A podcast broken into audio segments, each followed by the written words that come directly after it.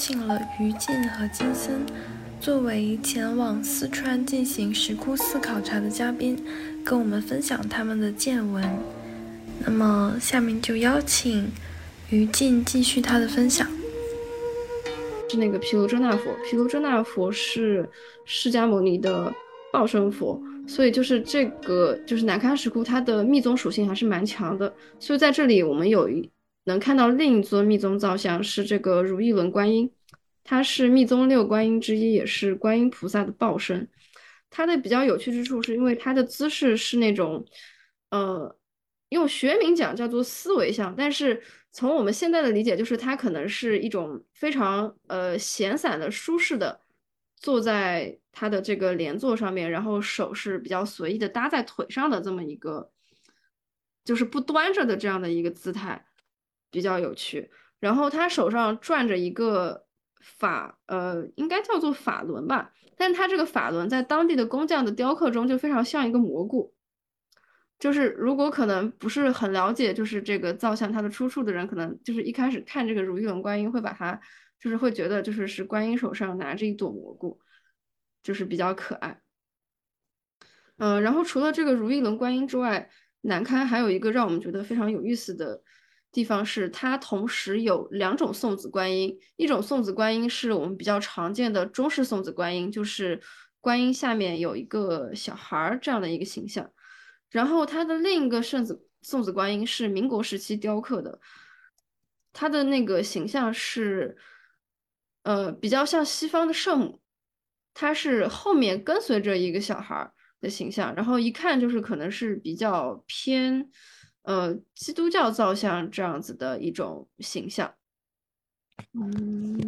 就是而而且正好就是这两个送子观音是两对面的，就是比较中国化的这个送子观音，就是和这个呃比较基督教化的这种送子观音，他们是就是在互相注视着。我觉得就是这一点还挺有意思的。然后关于送子观音呢，就是我们在就是川北的整个旅行中间看到了非常多的地方，甚至是个人的家里面，它都有就是供奉送子观音。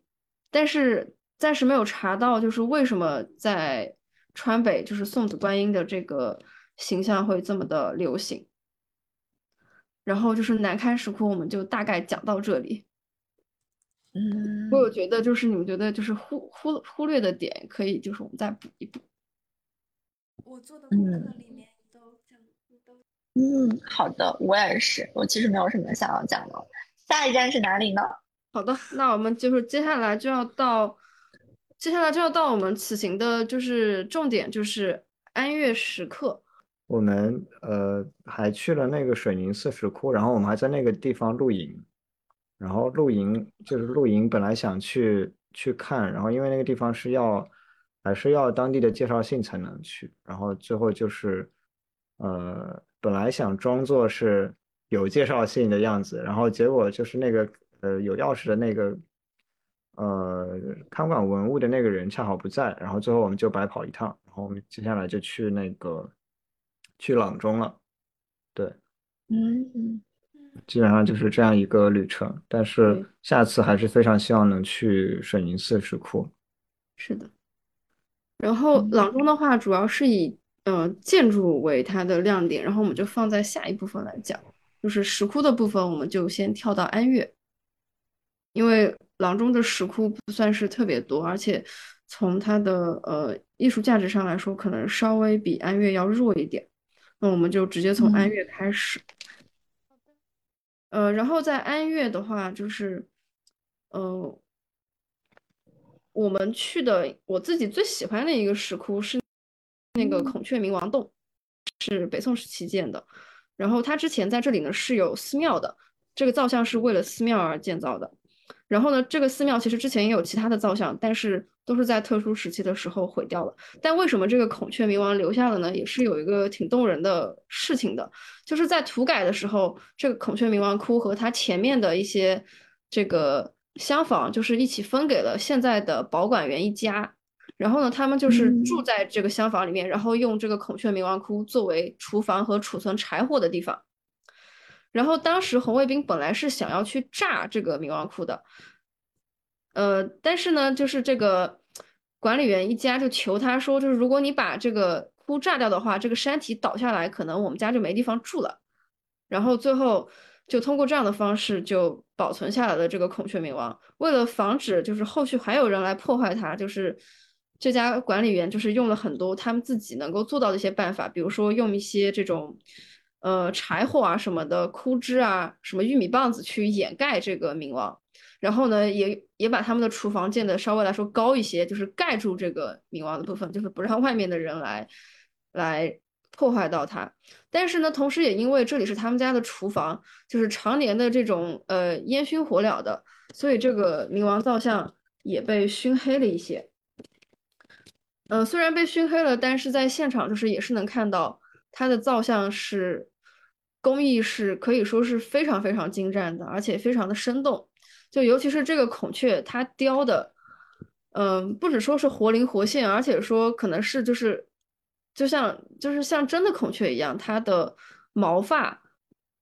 和就是眼神是呃是是和真的孔雀一样有那种变化的。然后它的这个造像的上面也有一个比较独特的地方，是它有雕那个阿修罗大战帝释天的像，就在这个孔雀冥王窟的右上角，可能被熏黑了，看的不是那么明显。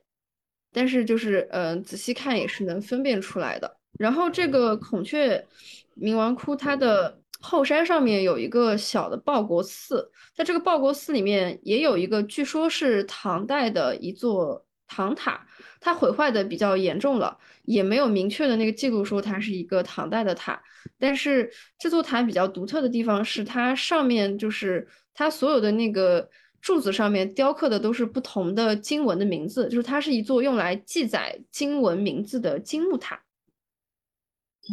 它上面一共刻了一百四十四部佛经的名字，然后现在破坏的比较严重，可能没有什么保护。但是我觉得，如果说大家去孔雀洞的话，可以顺便到它的那个后山上面去看一看这座塔，还是很有意思的。嗯这个塔是元代的，是吧？这个塔据说是唐代，但是没有什么记录能证明它是唐代的，就是也没有碑刻，也没有那个什么。对。然后呢，相同的这个孔雀明王的，说我可以发给我的塔王朋友看一下。那太好了，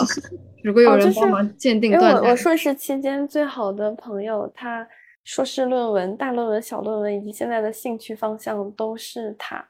哦，而且而且他本人哦，我跟他是一起在北方考察的途中的，他就是那种一眼断代的建筑人，太牛了！我我我我我们开玩笑，我一直叫他塔王。那真的是名副其实的塔王。对，好，请继续。好的，呃，然后就是关于这个孔雀明王的题材呢，在大足的宝顶山和北山都各有一处。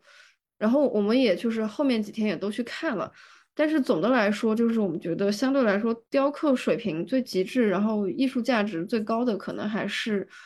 安岳的这个孔雀明王窟。即使它保存的不是那么好，但是总体来说，它的就是雕刻的水平应该是要比其他两个孔雀明王窟要更高一些。好的，然后孔雀明王窟就结束了。我非常喜欢这个窟，给他拍了好多张。对，拍了一百零八张孔雀。好黑啊，好像。好像暹罗孔雀，是的，但这个孔雀就比较特别的是，它不是正面看你的，它是 就是稍微有点歪头侧面看你，就非常生动。可以可以那个附在附一个那个大大足北山石刻的一个孔雀冥王，对，然后这个孔雀就是嗯，怎么说更呆一点吧？嗯，对，相对来说更加呃呆板一丢丢。后面我们要。讲的是那个安岳的圆觉洞，安岳的圆觉洞，它现在是一个比较完整的景区，只是以最大的那个圆觉洞的洞窟来命名这个地方。其实它不只有圆觉洞这一个窟，其实还有其他的比较多的窟。嗯，嗯这里我们就主要讲这个，就主要讲圆觉洞和释迦牟尼窟，还有一个地狱变相地狱变相龛吧。圆觉洞就是这个圆觉洞景区的最主要的一个石窟。嗯，它是首先是它的题材是通过那个圆觉经里面提取出来的，就是十二菩萨听听法的一个场景。然后主尊佛是三身佛，就是法身、报身、应身三身佛，毗卢遮那佛居中。然后他们的佛头呢是后面修复的，其他的都是宋代的原原原来的这个情况。嗯呃，然后它这里面的菩萨呢，就是左右各有六尊，就是圆觉圆觉经里面就是当时听法的十二尊菩萨。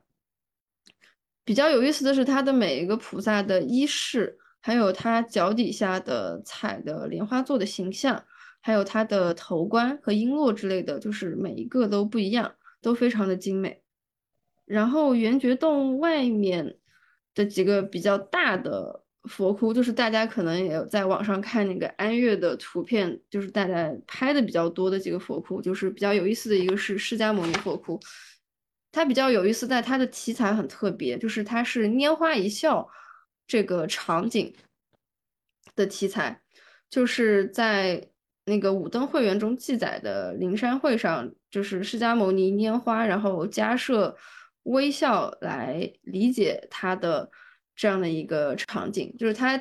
雕刻的呢，就是加设在左下方，就是一种非常呃。舒展的一个姿态，就是抬头看向释迦牟尼，然后释迦牟尼在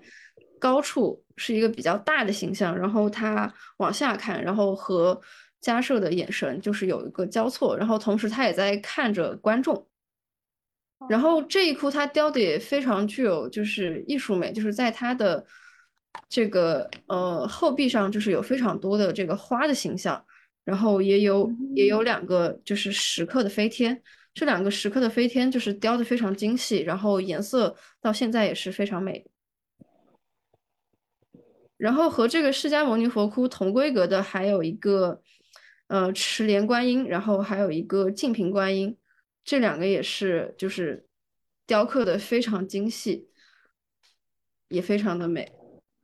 然后圆觉洞还有其他的一些石窟，其中比较有意思的一个是地狱经变。为题材的一个石窟，它的内容就是讲那个《地藏菩萨本愿经》里面那个木莲救母故事的那个石窟。呃，之所以说这个这个龛它比较特别，是因为就是地狱变相图和地狱变相的石刻，可能在整个佛教的，就是造像中，就整个中国有的这个佛教造像里，感觉都不是特别多。然后这一窟它雕的那个地狱经变的这个情况，就是也比较具体。所以是觉得这一窟是比较值得大家去看一看的。然后类似的题材就是在大足的北顶山也有比较完整的这个地狱图，但是就像刚刚就是子玉讲的，就是它的那种教化意味比较重，就是甚至有一些是深造出来或怎么样的那种场景。嗯，就是告诉你有哪些地狱，然后地狱里面的人是怎么在受苦。比如说，地狱里面的人他的是怎么那个膝盖被截断之类的，这样的一种就是可能有点吓唬你的这种场景。啊，其实我还对这种东西比较感兴趣了，就是其实它它就很生动，而且其实它可以让你更直接的感受到那个时候的人他一个很具体的对这个。宗教的理解是什么？是的，是的。而且这个我觉得就就就有点像，你知道，就是文艺复兴时期，它有很多就是画那个多少层地狱的那个嗯，是，就是对，是它其实其实大家的这个想法都是共通的。然后还有一个，我觉得就是你说到安岳和大足，其实大家应该会一呃注意到，就是它其实它那个菩萨的开脸，其实安岳和大足是有一定的相似性的，因为它就是时代上也是比较接近嘛。嗯嗯，就是据我们了解的情况是，大足的首先它地域上就是挨着的，其次就是当时就是去大足雕刻的工匠，他就是安岳过去的，嗯，就是安岳过去的工匠。然后安岳的这个工匠他是怎么获得了这个石刻的技术的呢？就是我们查过了，没有明确的记载，但是当地就是我们问了一下当地的文物局的朋友，他说他了解的情况是在安史之乱的时候。就是有一些从长安来的这种比较工艺比较高超的工匠，他们到安岳这个地方就把自己的这个技术就传给了安岳本地人，然后就有一个叫做文氏家族的家族，就是掌握了这个石雕的工艺，并且在他们自己的理解基础上把它发扬的比较好。所以就是在整个四川境内，可能当时安岳是石刻技术最高的地方。所以在大足开凿石刻的时候，这个开凿的那个人叫赵志凤，他就是请的是安岳的工匠过去雕的。所以他的整个风格和造像的这种呃形态可能都比较类似，好看。好看，好哎，不过说到安岳，其实大家应该也很多看过那个图片，就是就是一个很很重要的印象是安岳，它有一批那个造像，它是有那个就是很漂亮的风化痕迹的啊。是的，我们接下来在哪里？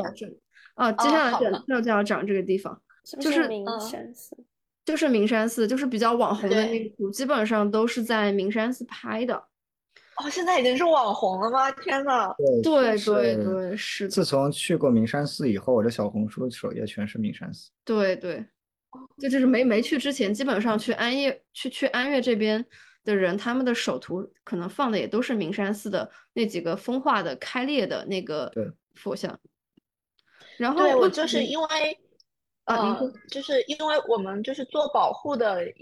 有一些就是课程上会有讨论说，就是你要把它修复，到底是一件好事还是不是一件好事？或者说，就是所谓的保存完好，到底是不是一件好事？嗯，就这个时候我们经常会用的一个这个案例就是名山寺的这些，就是它其实它自己是有一些审美上的价值。嗯，是的，是的，确实是，而且比较贴近现代人的审美，是现代人比较喜欢的这种。会会火的风格，但它确实是好看的，嗯，确实也是好看的。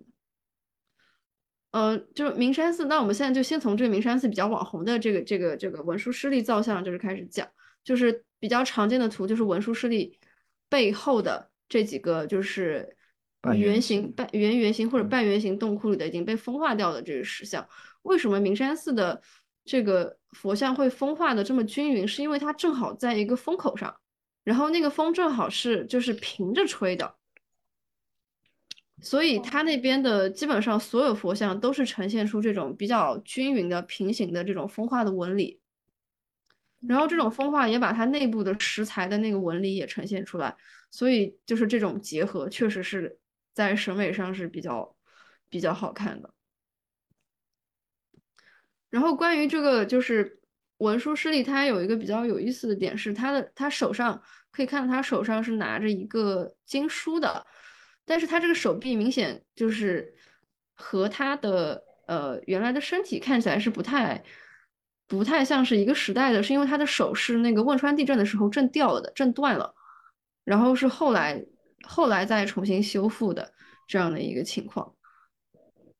然后他的修复也是大族那边的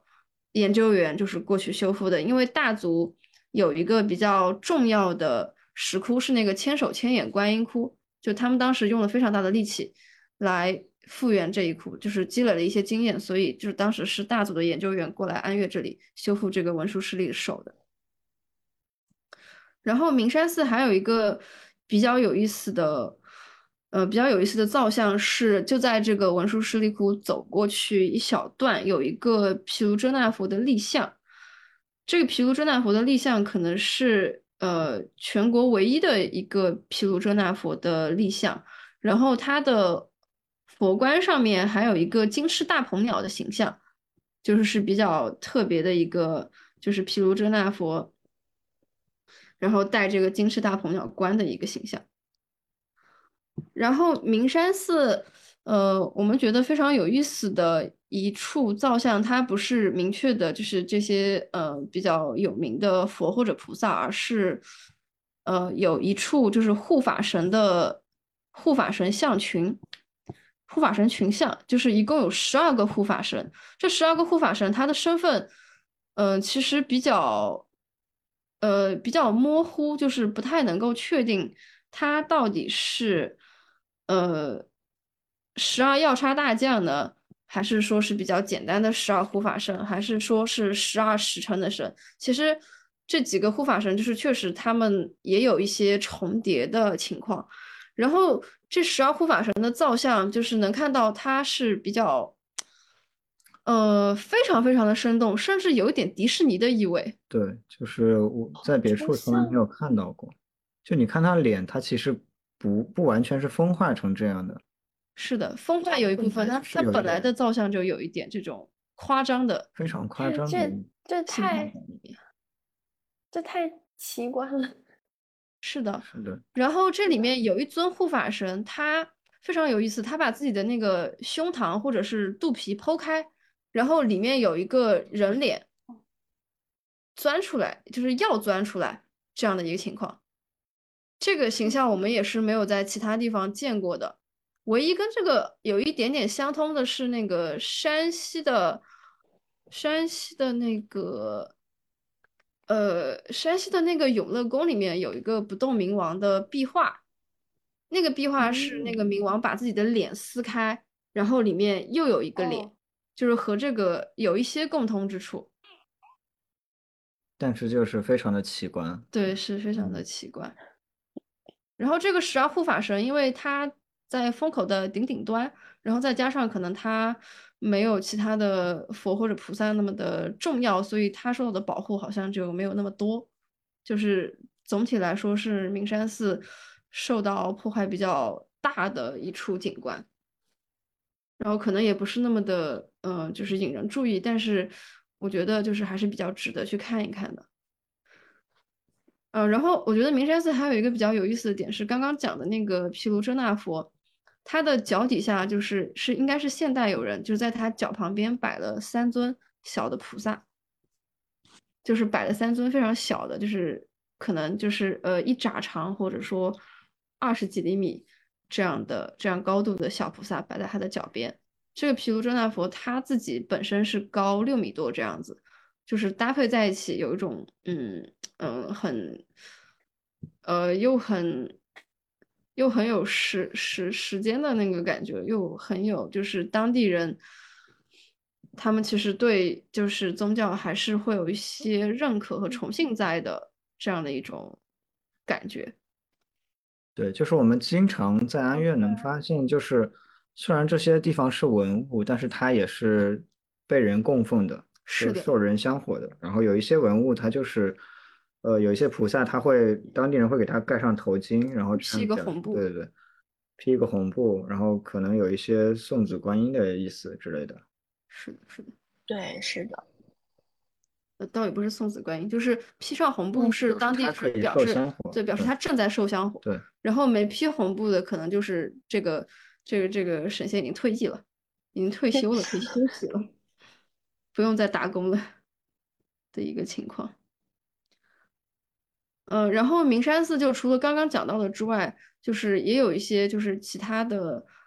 造像是也是很大很美的，但是就是相对于刚刚来说，可能就是特点不是那么的明确，就是大家去的时候可以每一个都细看一下。好的，接下来，嗯，接下来我们要讲的就是。宝顶山里面的对，就大足石刻。对，然后接下来就是石窟，就到了大足石刻的部分。大足石刻就是分为宝顶山大佛湾和北山石窟两个部分。嗯，宝顶山大佛湾是一个，就像我们刚刚讲的，是一个非常具有整体性的一个，嗯，而且题材性也很强，其中是有很强的关联性的这么一个整体的景区。然后北山的话，就是和千佛崖有点类似，是不同的个人信中或者说官方他们逐渐开凿出来的小的或者大的佛窟。然后我们就先从那个感觉去了宝顶山，之后真的就是像去了一个佛教迪士尼一样。对对对，佛教迪士尼，哦，很很精准。然后就是所有的佛窟，它都会刻在你。抬头就可以看到的地方，然后非非常清近，然后，嗯，就你反正往哪个方向看都可以看到，都可以看清楚这个这个东西。然后有一些佛它都是雕半身的，就方便你去方便去看。是的，嗯，然后它会雕半身，这在其他地方就没有，就感觉像迪士尼，就是根据你的身高去给你嗯，定制嗯定制一个东西一样。是的，我真的很像佛教迪士尼，因为它就是每每一处大的佛窟都有自己的主题，就有点像迪士尼里面，可能我今天去那个加勒比海盗，然后下一步我就要去那个什么小矮人矿车那种感觉。你看他写这几个字，他都都是就你抬头是要确保你的正常人的视野是能看到的，但是像其他石窟，有的在刻在崖壁上，像北呃那个像巴中石窟吧，它它刻在崖壁上，然后它就是刻那么小，他也不管你就是能能不能看看到能不能上去，然后看不看得清楚，然后就是就是就反正我就刻了，反正我上去搭个梯子刻了，但我也不管下来之后怎样。对，在在建筑里，我们也是进去先找这个这个叫什么款制，题记，就是它一般在四唇符或者乳服的底，就是真的是完全不可能看得到，肉眼不可能看到的。这还挺有，这还挺有意思的，就是为了让让让普通人，让物理人所能以它就更有一人种人一，就嗯给人一种那个就是叫唤啊，然后或者提着我就提着我的头告诉我，你看这是孝道，嗯，这样一种不适感。学吧，学无止境。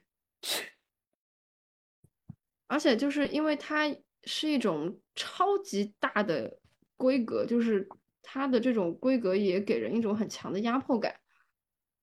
呃，它它有一处那个是雕的是那个，嗯，就是西方净土世界。西方净土世界那个地方的佛就是雕的巨大无比，然后他还在那个就是莲池上面写的非常明显的上品上身的字样，就是 简直就是在告诉你，就是这儿好，就是这儿好，快来吧，快来我们这个地方吧，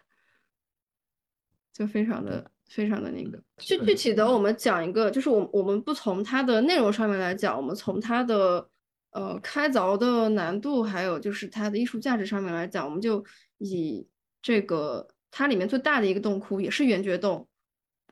为例来讲。这个圆觉洞呢，它它是在一个山体上面深深开凿出来，就是它不是一个天然的洞窟，它是一个就是深凿出来的洞窟。嗯，它是它它里面呢，就是大小可能要比安岳那个圆觉洞要大一些，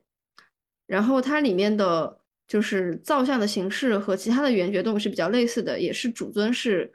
呃佛的三身佛，然后左右两边各有六菩萨。但是这个圆觉洞里面，它有一个比较独特的创新，是它雕刻了一个背对观众的一个第十三个菩萨。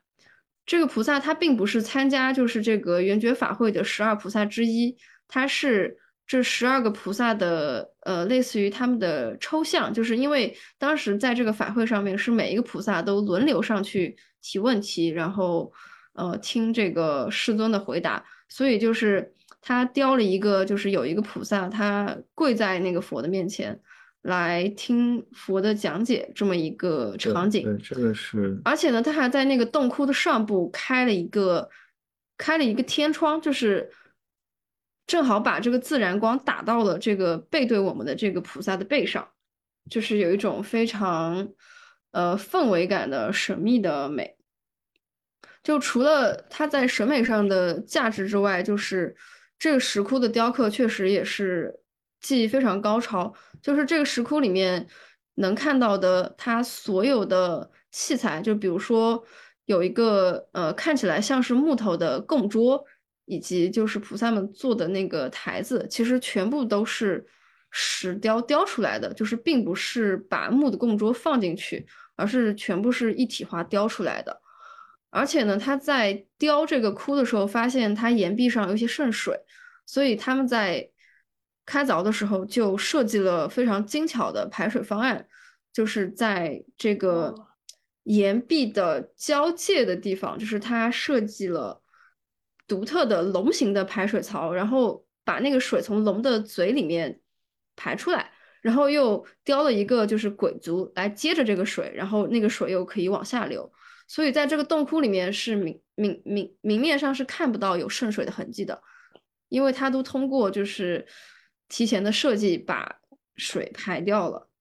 对，然后就很神奇，因为你这个洞窟它是一体成型嘛，然后如果你呃但凡里面有一个地方雕错了，可能这个整整个洞窟就就达不到你原来想要那个样子了，或者说毁了。对而且当时圆觉洞是吗？对对对的，而且当时采光可能也不是很好，就是可能他们当时也是就是点着烛火之类的这样子雕，就是环境可能也没那么好，就觉得确实当时的工匠非常的非常的非常的强。哦，我觉得这个是今日最佳。是的，然后这个圆觉洞外面呢，圆觉洞外面也有一个非常有意思的景观，就是它雕了一个巨大的狮子。对，在门口，对，就在这个圆觉洞的门口有个非常巨大的狮子，然后这个狮子对面是有一个月亮，然后这个狮子呢，就是在佛教里面可能有很多象征，比如说呃做狮子吼，或者说狮子作为护法神之类的，就是都有一些记载。然后他雕了这么大的一个狮子，在外面作为你就是进洞的指引和进洞的保护，就我觉得都在当时的工匠和设计上来看，可能都是一个比较创新的挑战。是的，然后在这个正好我们就就着这个圆觉洞就讲一下，就是它就是这个宝顶山的另外一处是华严三圣的造像。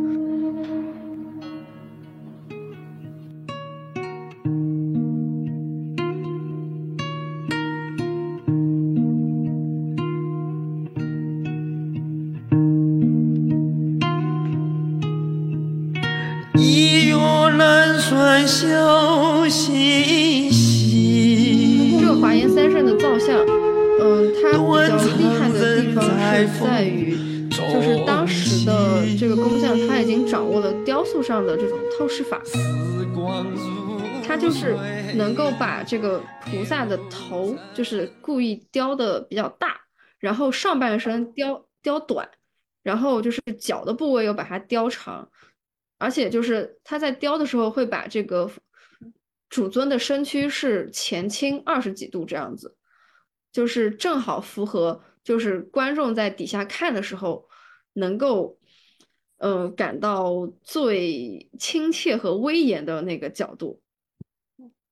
而且呢，就是它，因为它的这个造像非常非常的大，所以它的石料也非常的重，而且它就是还要手上还端着宝塔，就是他在力学上面就做了一个非常独特的设计，就是他用这个菩萨的衣褶作为承重来支撑住了他手上端的这个宝塔的重量，同时也是比较合理的一个抬东西的一个姿态。这也是 罗马雕塑里面非常常用的一种承重方法。你 你是不是就知道我肯定要说这个？对，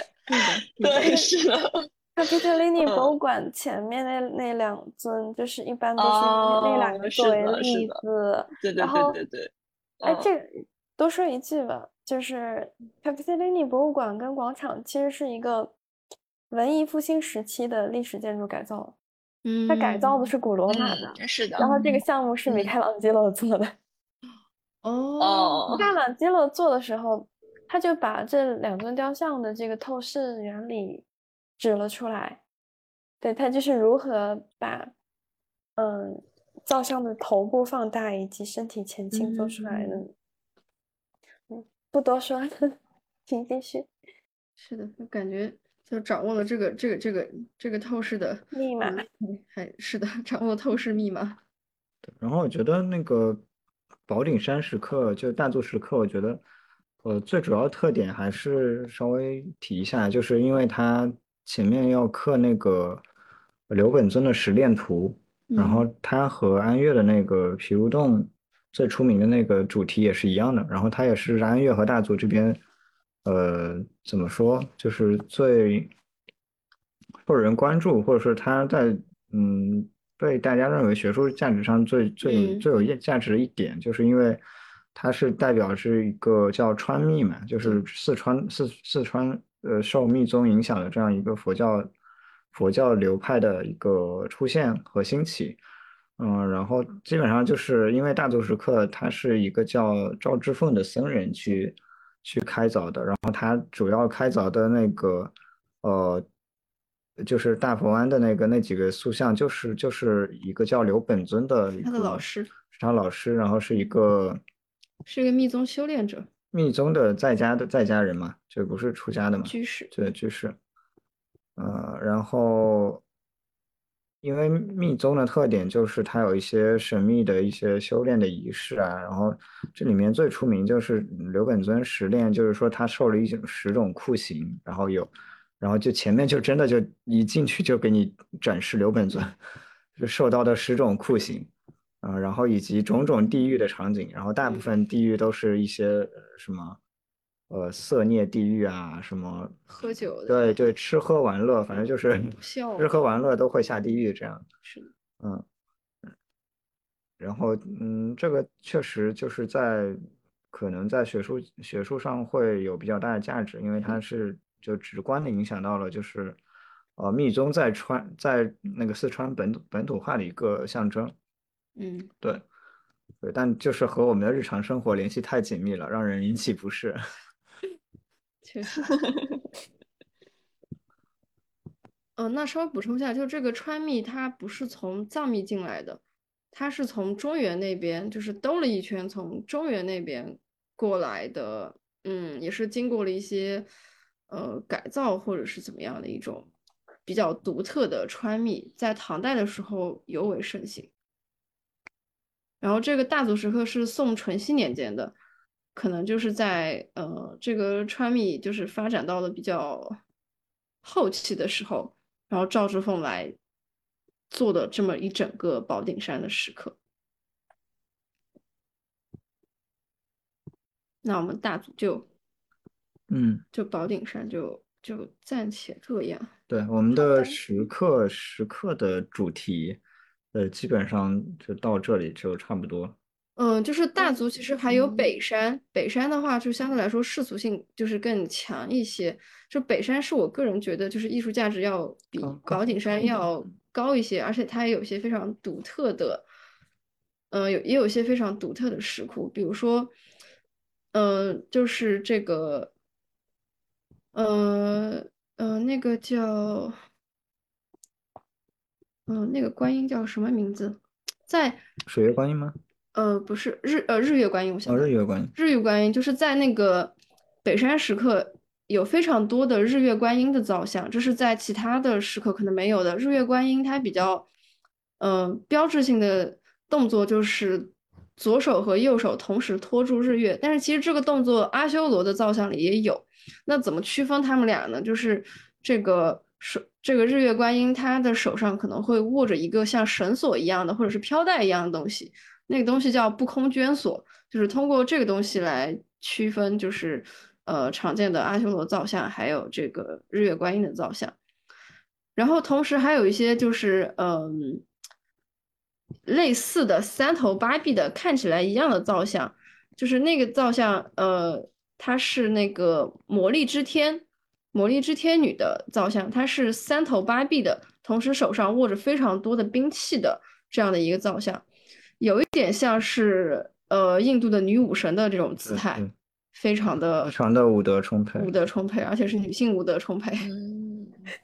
啊，对，日月观音就是日月观音。然后在这个北山石窟还有一个非常有意思的那个窟，它雕的是呃不是这个，它雕的是那个呃西方净土变，就是在莫高窟和榆林窟都有西方净土变的完整的壁画，然后在北山石窟这里，我们看到了一个非常完整的 3D 版本的西方净土变，就是它把一整个西方净土世界全部雕出来了，而且是 3D 版本的。，这个就一般最常见还是在壁画里。是的，而且呃，我们没有拍全的是它就是左右两边，也就是和壁画的内容也是一致的，就是一些其他的更详细的内容，它都有雕刻出来。对，纯纯的没有任何画上去的部分。是的，所以就是这个这一窟还是挺震撼的，就是在其他地方没有见到过。然后在北山石窟还有一个只有北山石窟有的一个特色是，呃，观音和地藏合窟这样子的一种呃比较特别的窟形。就是本来在佛经记载里面，观音和地藏基本上是不会同时出现的，但是在北山这里出现了，是因为就是第一个开这个窟的人，就是他首先是嗯，因为好像是他们家有人去世了，他先开了一个，他先雕刻了一个地藏菩萨，就是保佑逝者。然后后来可能是他又觉得生者也需要安慰，所以他在旁边又加了一尊观音菩萨的保佑生者。对，然后他就就是开创了一种 观音和地藏合窟的形象。然后从他开了第一窟之后，后面的人看到有这种造像了之后，就是也陆陆续续的在北山开凿了同样的几窟形象，这是北山比较特别的一点。呃，然后就是大足石刻的两个区域基本上就是这样子。如果我们之后想到还有什么非常有意思的，就再发过来。然后石刻部分就基本上结束了。时光如水流成海，生死了了恍若迷。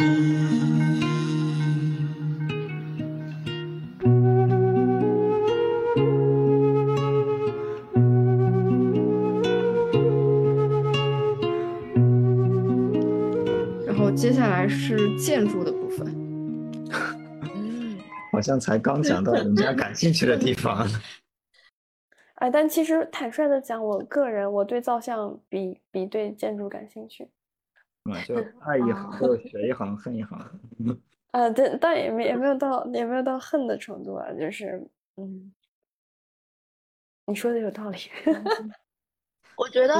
我觉得其实，在四川的话，就是你说建筑，你不如说空间。我觉得，就是它其实是一个，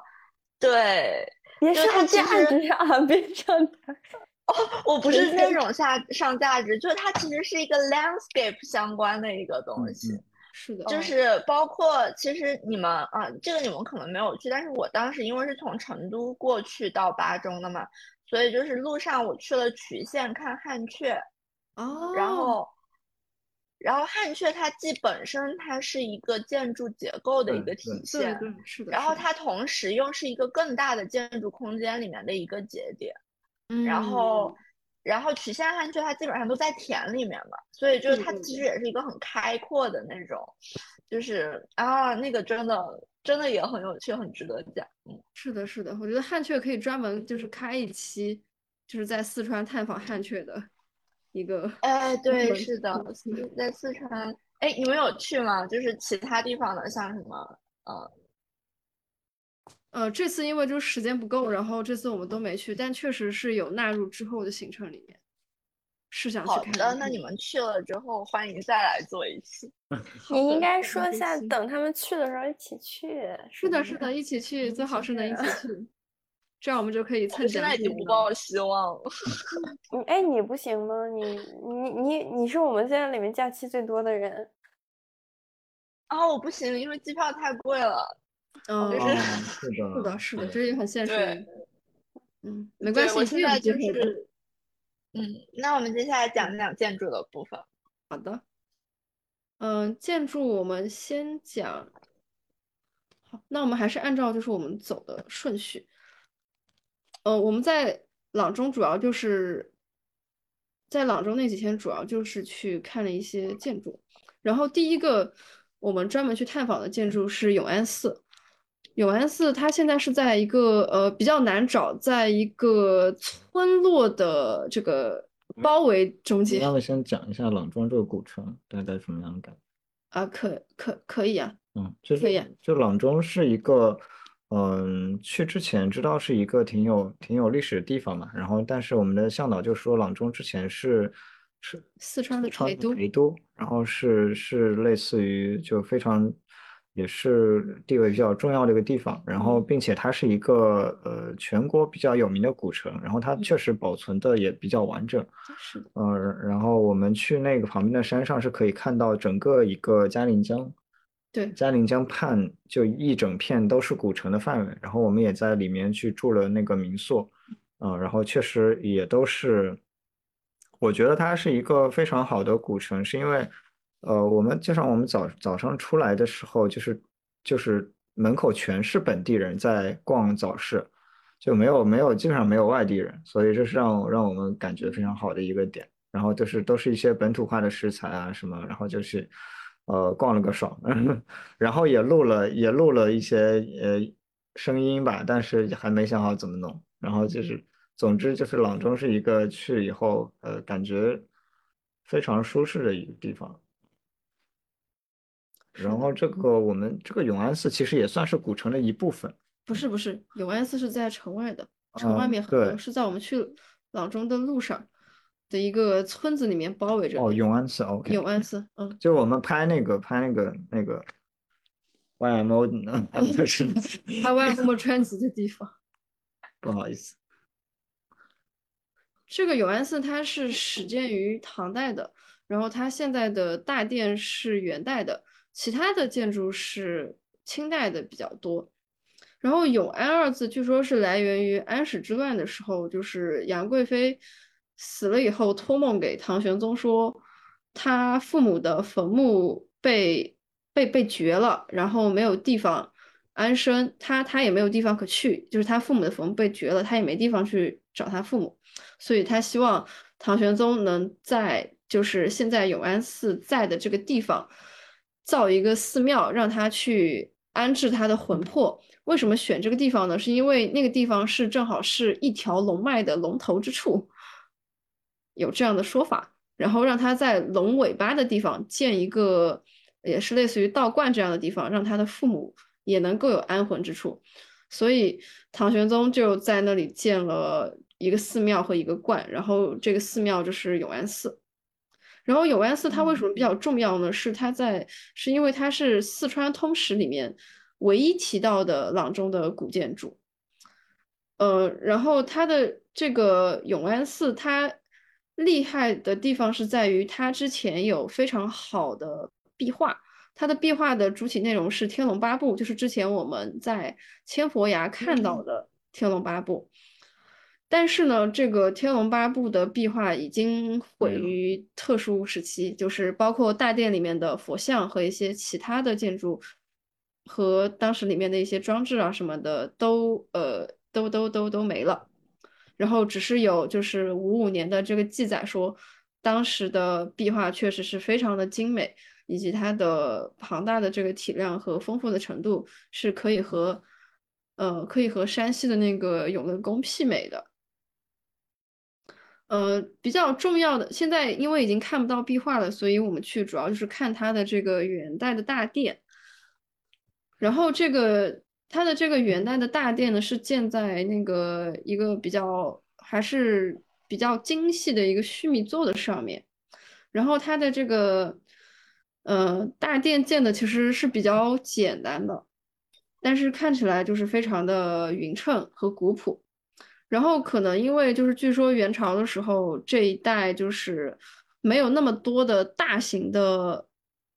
木的材料，就是它这个大殿的规格是比较大的。我想它是有多少米来着？我们可以放一个有个人在上面的那个嗯对比图。所以就是它当时应该是用了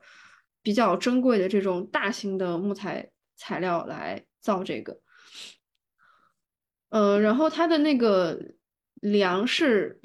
比较接近椭圆形的那样的一个形状，然后它的屋檐的前额是卷进柱子里面的形状，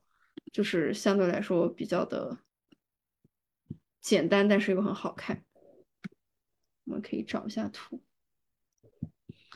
然后它的这个大殿呢，现在是就是藏在清代建的几个比较小的观音殿和前殿里面的，所以从外面远远的看是看不见这个大殿的，就是需要到那个地方走进去之后才能看到。然后这个地方我觉得就是对呃，就是你们比较专业的人来说，可能就是研究价值、学术价值应该是蛮大的，因为它的梁和檐上有非常多的题刻记载。嗯，有非常多的这种，就是他讲的很清楚不同的年代，然后是哪些人在这儿就是做了什么具体的事情，然后我们也都有拍下来。因为每个梁上都有字。对，然后它这有一根梁非常有意思，它它是那个呃雍正年间的，然后它上面写了一个，我忘了，他他后面他他他写了两句话，最后一句话叫“黄土永固”，第第一句话什么来着？我现在想不起来，就反正就是写的挺有意思的。就是它这个地方，就是当地的士绅和乡民也有捐资来修建和修复，然后官方也有，也也对它进行了一些就是重建和修复。就是我觉得可能对你们学建筑的来说是一个比较好的一个研究的地方。然后这是永安寺，我们去的时候就是完全没有人的一个状态，所以可以在那儿待很久。就只剩下这个建筑主体了。是的，只剩下建筑主体了。还有一张麻将桌。是的，前面 不愧是四川。去了那个八八寺，这是一个清真寺。就是有一种说法，不知道就是大家有没有听过，就是嗯，这个说法叫“国外朝卖家，国内拜八八”，就是说八八四的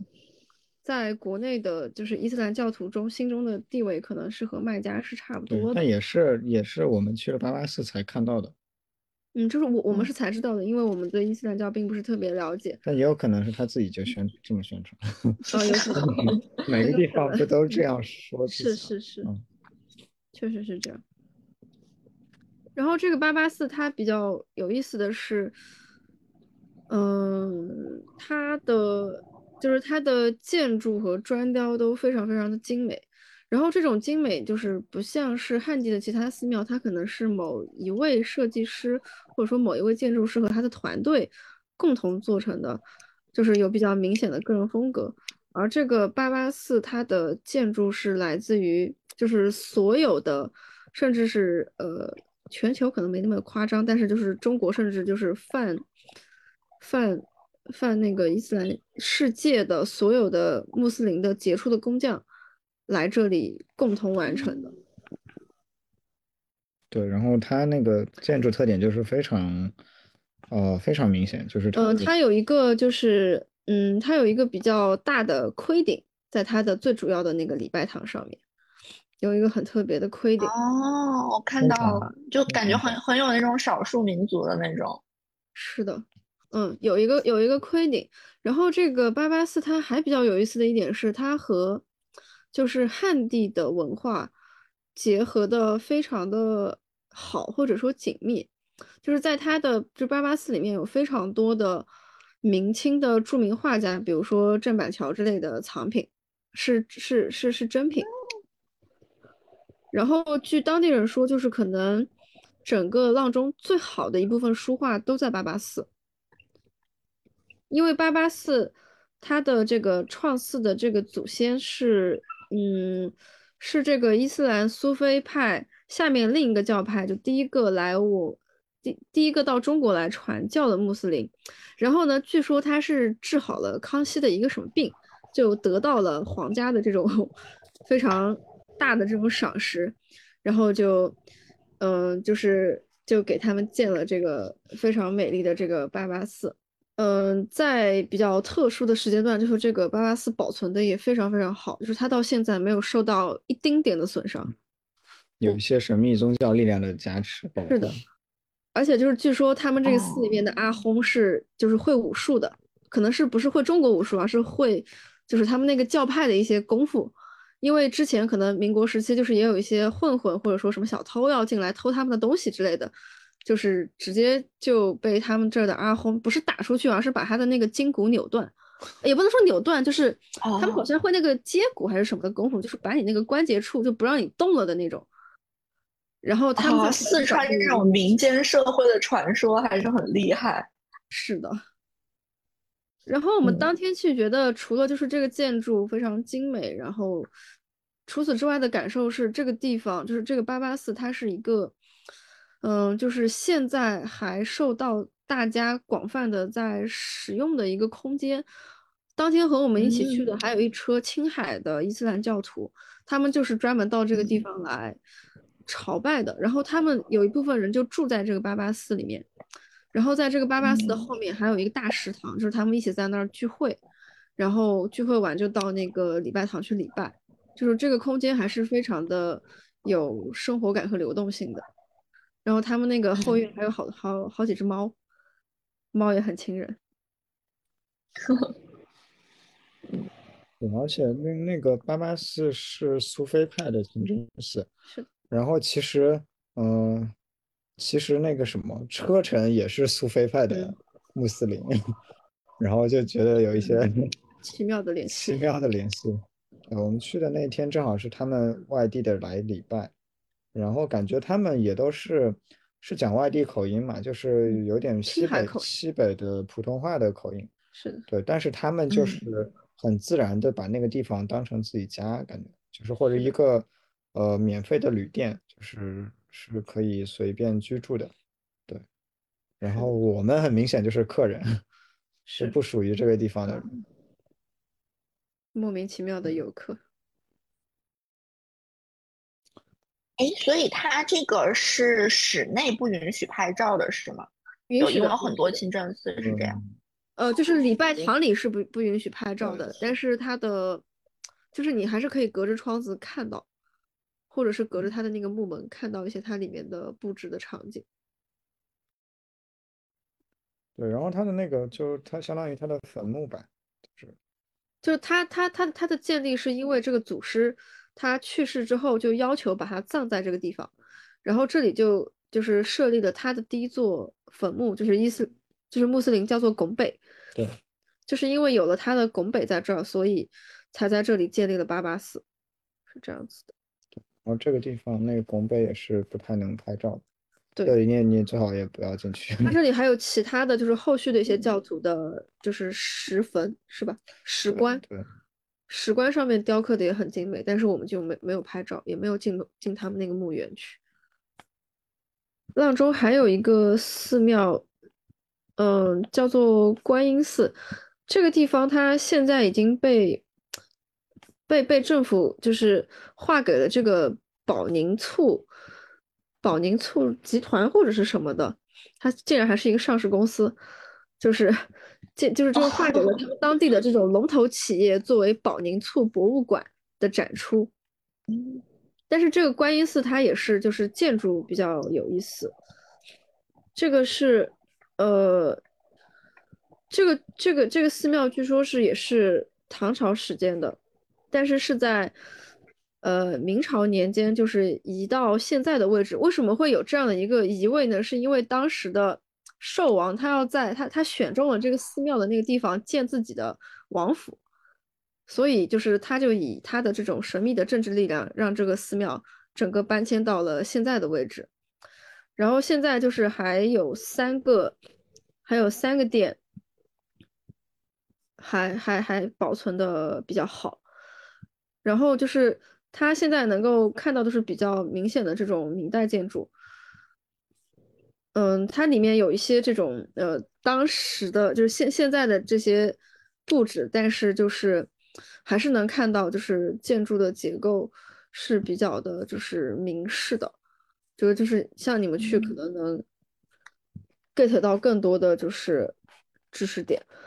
然后我我们当时在这个寺庙，就是在这个博物馆逛的时候，发现了一个非常非常神奇的角落。就这个角落里面，它堆了非常多宋墓的那个木门石，就是有那个妇人启门的那种木门石，然后也有那种呃青龙的木门石，还有还有就是那种神将守护的木门石，然后还有一些可能是墓道里面的画像砖等等的，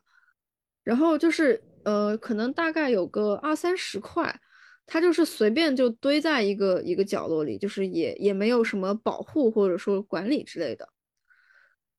然后我们就看了很久这个这个这个木门石，就不知道是，然后它是哪里来的。有一些是堆在角落，还有一些它已经被呃类似于裱起来了，就是它装在一个石座上。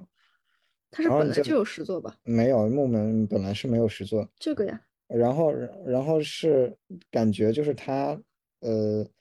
为了做一个博物馆，范儿所以需要一些这方面呃的不知道什么样的文物，然后他就呃以一些这个嗯也是不知道从哪弄来的一些一些文物吧，然后然后他就把它当成一些就是碑啊之类的去做，但其实它是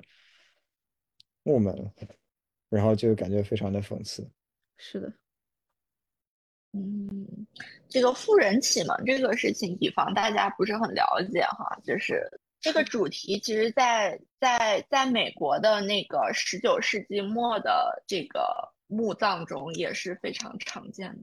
美国十九世纪末的墓但是，但是这不是他，但是他们这种不是富人启蒙，而是就是会有一个女性趴在那个门上哭，所以是反的，就是哦，那对它也是在也是在后门的位置吗？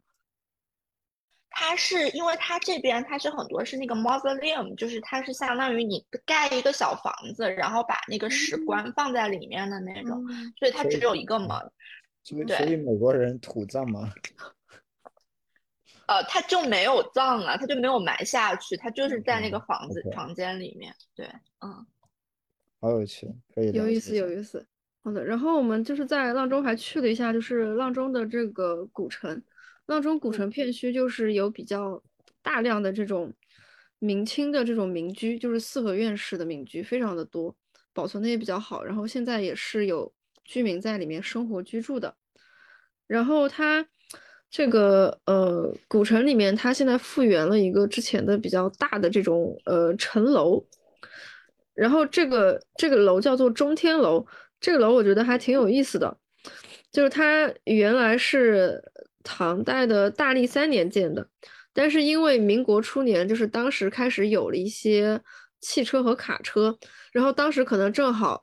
阆中这个地方是一个交通的枢纽吧，然后卡车就过不了那个楼底下的道，然后就把这个楼就拆掉了，为了让卡车通行，拓宽这个通道，就把它拆掉了。拆了以后是一直到了二零零六年，然后这个阆中市才按照就是以前的这个图样之类的，在原址上重建了。然后这个中天楼就是在很多很多的这个明清建筑的包围中间的一个比较中心的楼。然后当时我们也登上去看了一下，就是这建筑还是有一些比较特别的这种呃怎么说？有些特别的这种装饰性的窗子，它会用那种圆窗在，在登楼的过程中，就是能够透过圆窗看到它就是四面的那个城市的嗯景象，还挺好看的就。就是窗子吧，我也不知道叫什么。它好像也不是窗，就是镂空的一个圆形，对吧？嗯一个一个一个可以看到外面的一个东西。然后和这个阆中古城，它正对面的是，呃，就是阆中古城，它是在嘉陵江的一个角角上，就是它正好占据了一块三角洲这样的一个位置。然后在它这个三角洲这个这个角的对面，就是有一座还比较高的一个山。然后在明朝的时候，就是阆中在上面建了一座风水塔、文笔塔，他们当地人叫做白塔。然后这个塔，我当时我们也就是去登临了一下。然后这个塔比较有意思的是，它在那个汶川地震的时候被震塌了，被震塌了一半。然后呢，因为这个塔可能对于当地人来说，那种守护意义是比较重的，所以当时就是阆中就是向呃世界各地的阆中人发起了一个，就是我们大家一起来捐款重建我们的这个白塔这么一个行动。我觉得就是因为它是一个当地人，当地环境就是 landscape 中一嗯一个非常重要的一个点，所以就是真的有很多人捐款，就在的是的阆中也在捐款来去修这个东西。有很多浪中出去的人，就是他们都很愿意捐，款。而且现在就是就是我们去登这个塔的时候，有很多就是全是当地人带着小对孩儿，是的，就虽然那个塔就仅供一人半通行吧，但大家都在挤在那个塔里，我就有一点幽闭恐惧了。嗯，但是大家还在往上爬，而且越往上爬越窄，它那个楼梯是的，但呃就挤在楼梯上就，但是始终他们他们都是很放松的，只有我一个人是紧张。他登临上去的那个窗户，就是正好可以看到对面的阆中古城的一个、呃图，就是还还是挺挺有意思的。去的话可以去登一下这个塔。呃，然后在阆中我们还去了其他的几个地方，就是可能时间原因我们就呃不把它展开说了。我们还去了那个阆中的大佛寺，那里有一个唐代的非常大的一个弥勒佛的造像。为什么它比较有意思，是因为它旁边有一个唐代的石碑是能够明确断代的，而且它不是官方嗯修建的，它是一个在当地修行的一个和尚，他自己去找人去，然后包括他自己也在那里，就是一共雕了十年，是开元年间雕出嗯来的。呃，然后在这个大佛寺的对面还有一个叫状元洞的地方，这个地方，呃，我们去了也觉得比较有意思，是当时这个地方可能文风比较盛行，就是家长会把他们的小孩送到这个状元洞这里来读书，就是呃，可能这儿有一些比较好的老师，这是一个书院，然后这儿出过一个状元，所以就用这种名头来宣传，然后就有很多小朋友，就是父母就给他们背上干粮，就是让他们自己长途跋涉，被迫去，对，被迫去求学，嗯就想一想还是觉得挺挺挺不容易的，因为当时的山路肯定也蛮难的，然后还要背一些是那个什么干粮啊、吃的啊，然后路上可能还有一些什么野兽之类的，我觉得能能走到那儿都不容易了。然后那个状元洞建筑也是挺漂亮的，但是是清代的建筑质，现在还留存的是。好的，然后接下来就到了安岳的建筑。安岳最有意思的一个建筑应该就是木门寺。木门寺它听起来是一个寺庙，它呃确实也有寺庙的功能，但是它最核心的功能是它要保护一个禅师的肉身舍利。这个禅师叫做无忌禅师，就是这是他死去之后肉身舍利的存放处。那为什么这个地方比较比较特别呢？是首先是这个无忌禅师本人，他的身份是比较，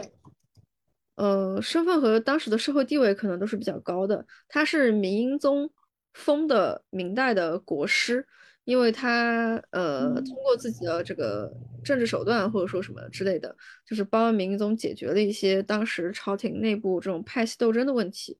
所以明英宗就封他做了国师。他呢本来就是安岳本地人，然后出家了之后，呃，他又成为了那个临济宗的二十二世，就是比较比较的厉害。然后他的弟子呀什么的也都是后世比较出名的高僧或者是住持。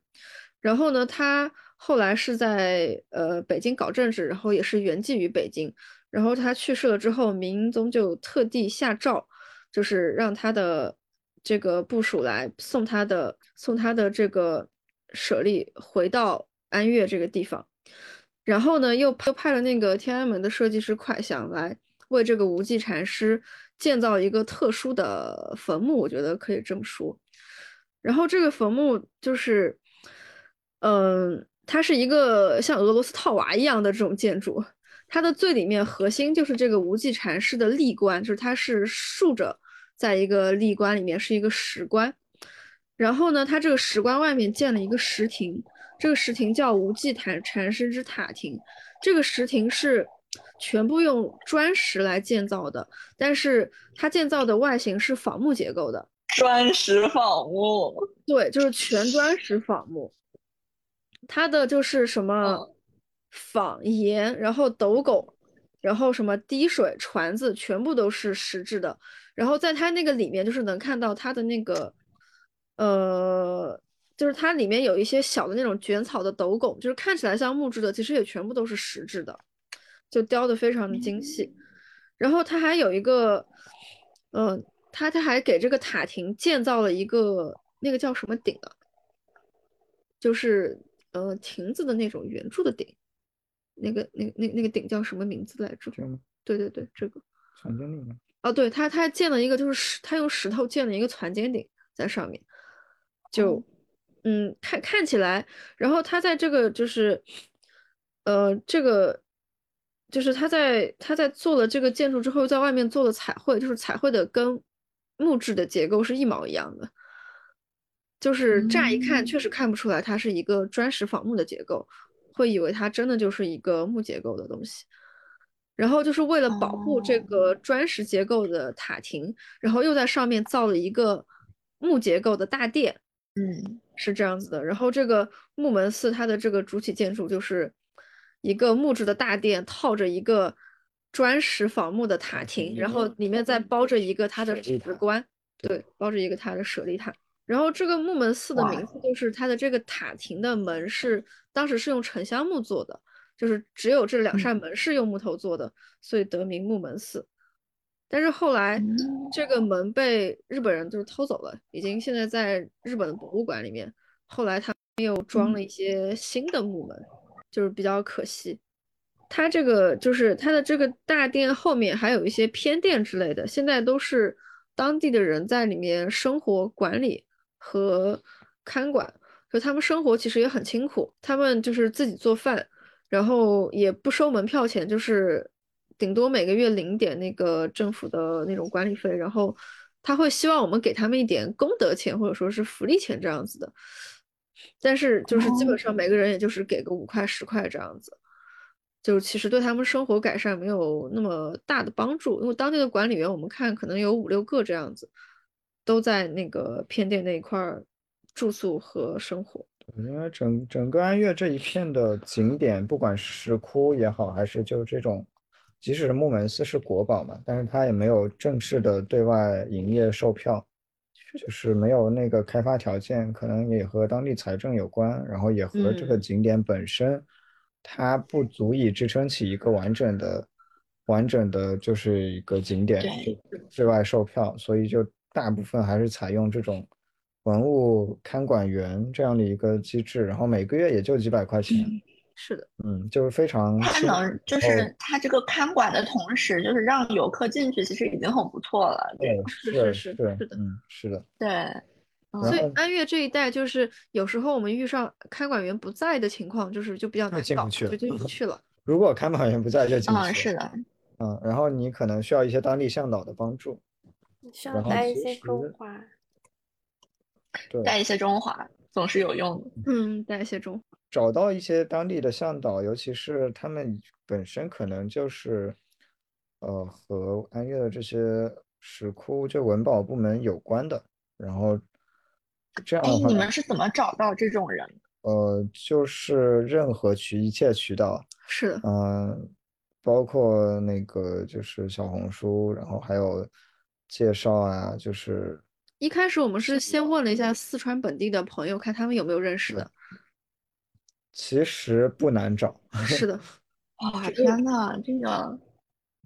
小红书真的改变人生，是的。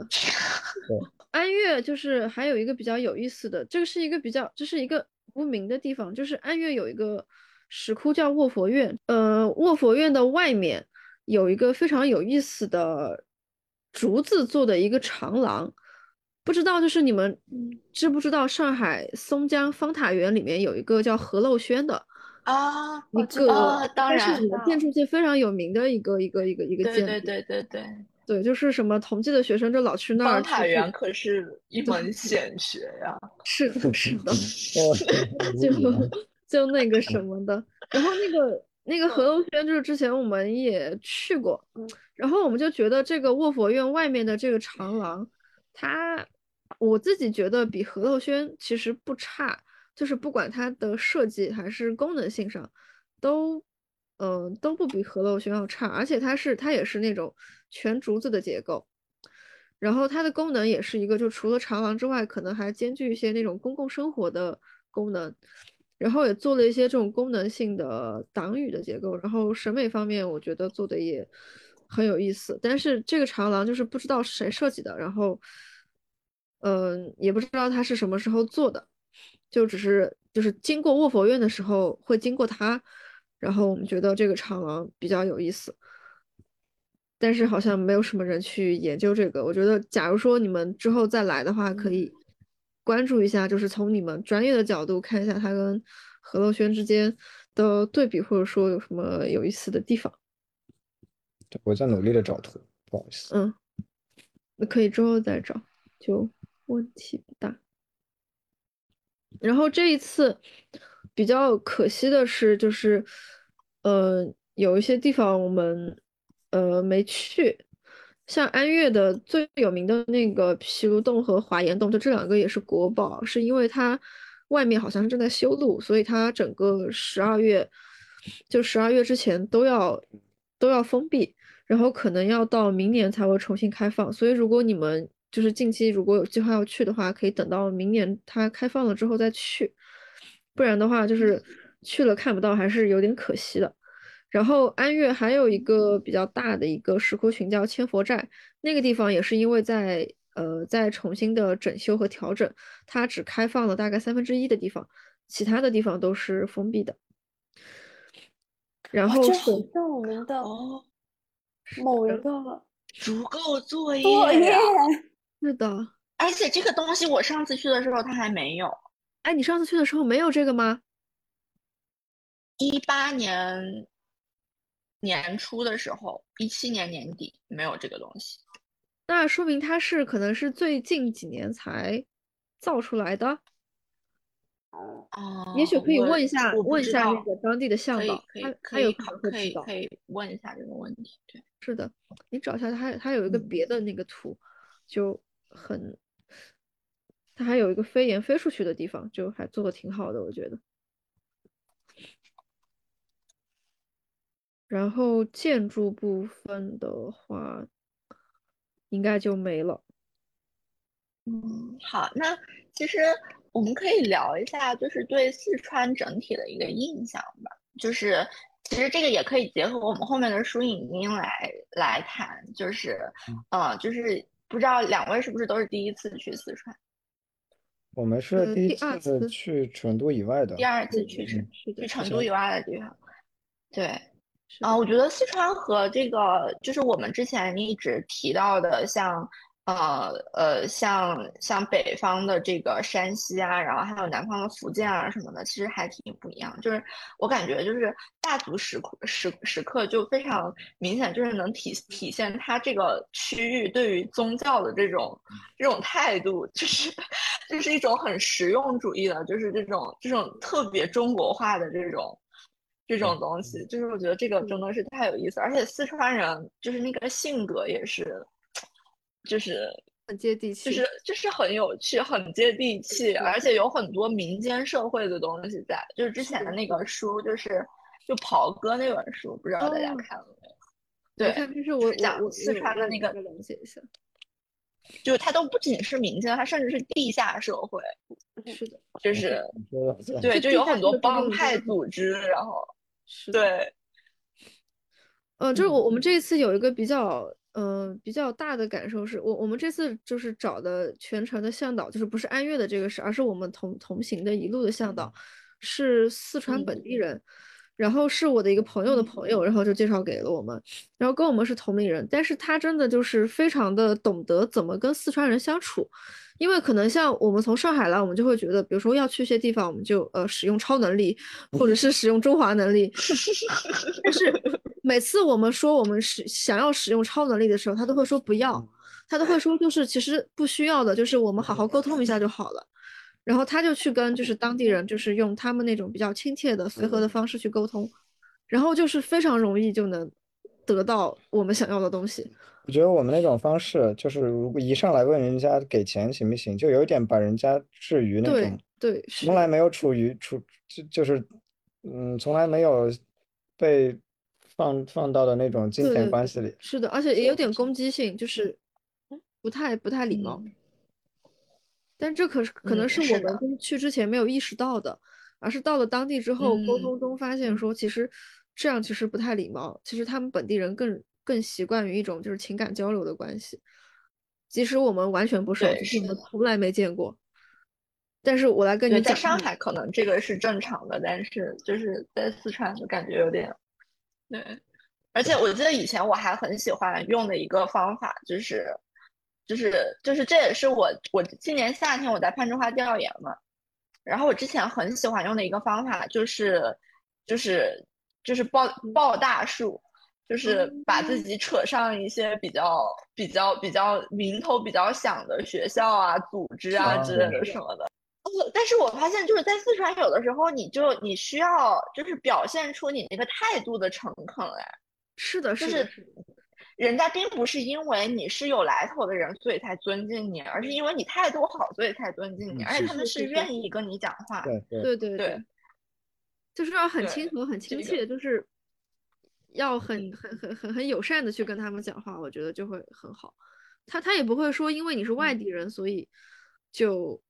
呃对你有一些想法或者怎么样的，他还是很愿意帮助我们，就是还是非常善良，甚至是热情到我们都不敢相信的一个地步。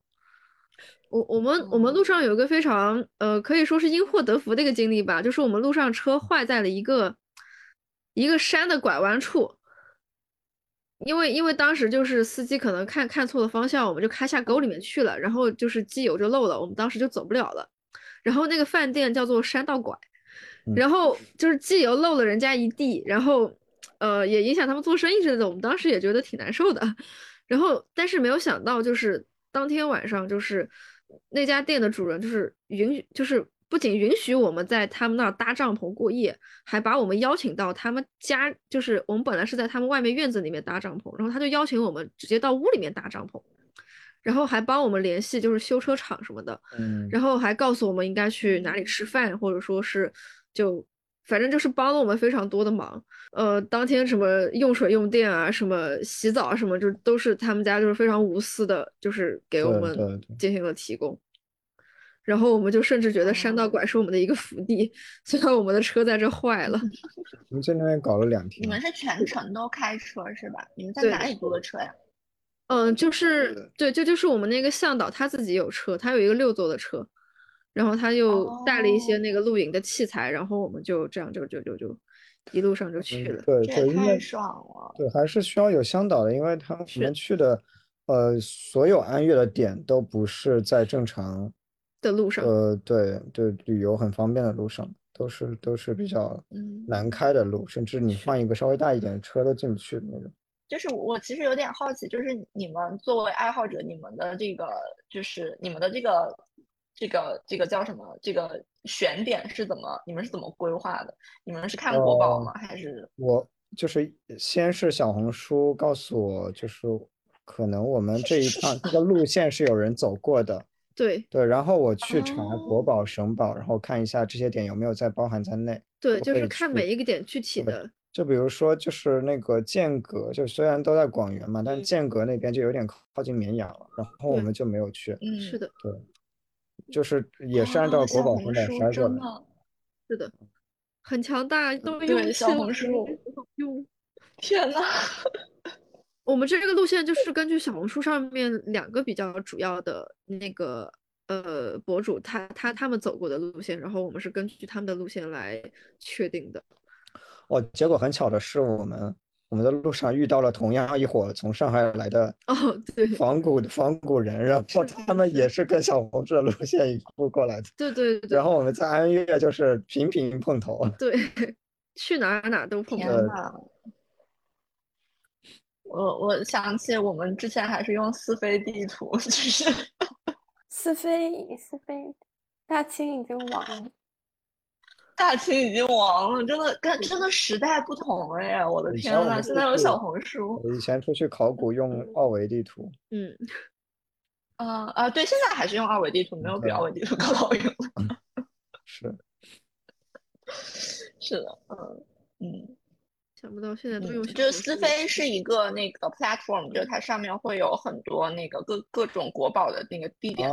然后你还可以在那儿打卡。然后我有一个朋友，他沉迷于打卡打进全国前十名，就是哦，对，也是游戏化的一些东西。那我觉得这个东西会很抓我们，马上就成为忠实用户，卷打卡，打卷特点。我记得有个小程序吧，那个小程序我们也用，就是那个国宝的那个。文物古迹的地图之类的，忘了忘记了。嗯，出去之前会看一看那个。对，但是就是我们那个另另一组的那个遇上的那个上海来的，他们是用那个小程序去看，就自己周围什么点先去。但是呃，劣势就是他有一些点就是关闭，然后他们去不了，然后只有我们那个向导告诉我们我们要怎么进去。对对对，是的，是可以进去的。嗯，或者说哪些地方是有把握可以进去，哪些地方可以找人，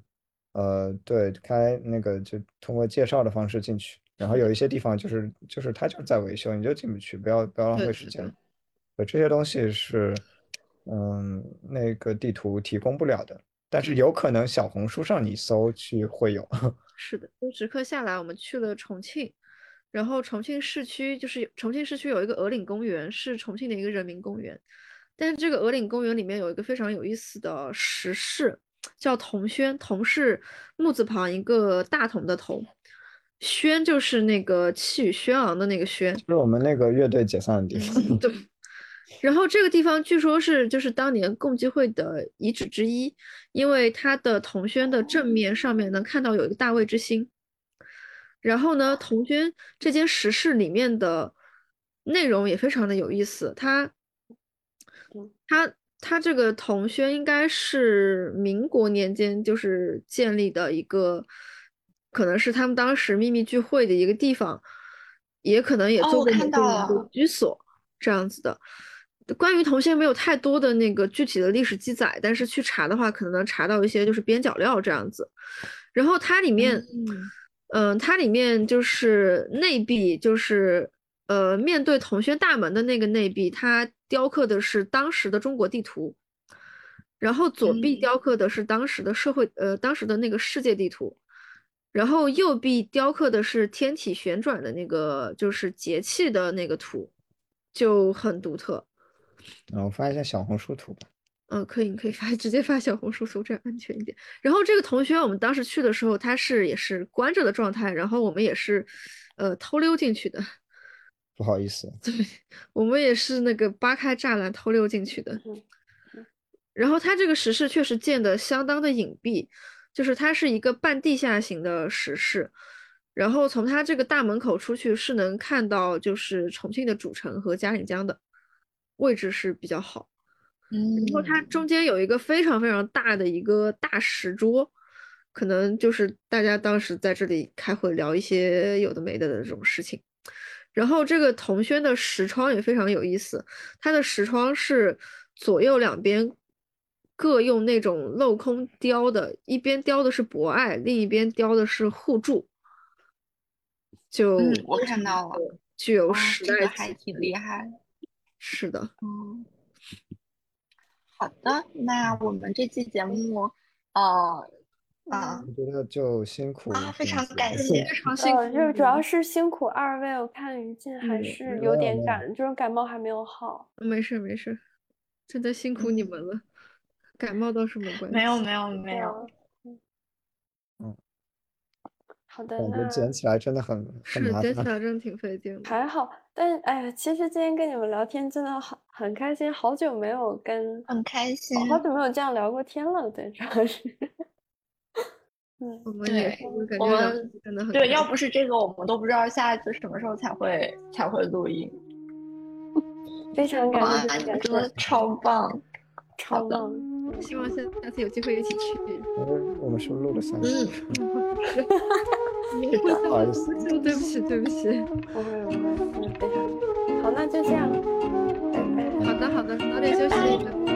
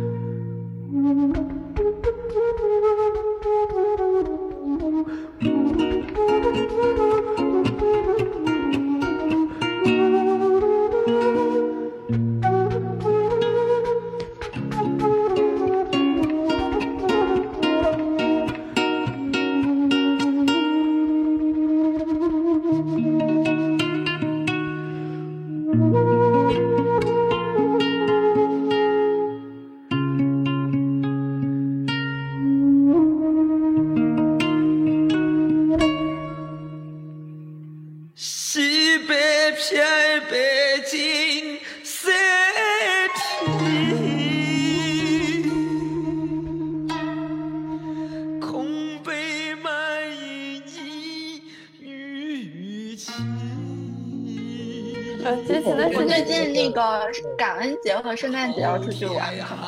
会有一些事情。我其实你上一次出去玩回来之后说录一集，然后结果咱俩就轮流出状况，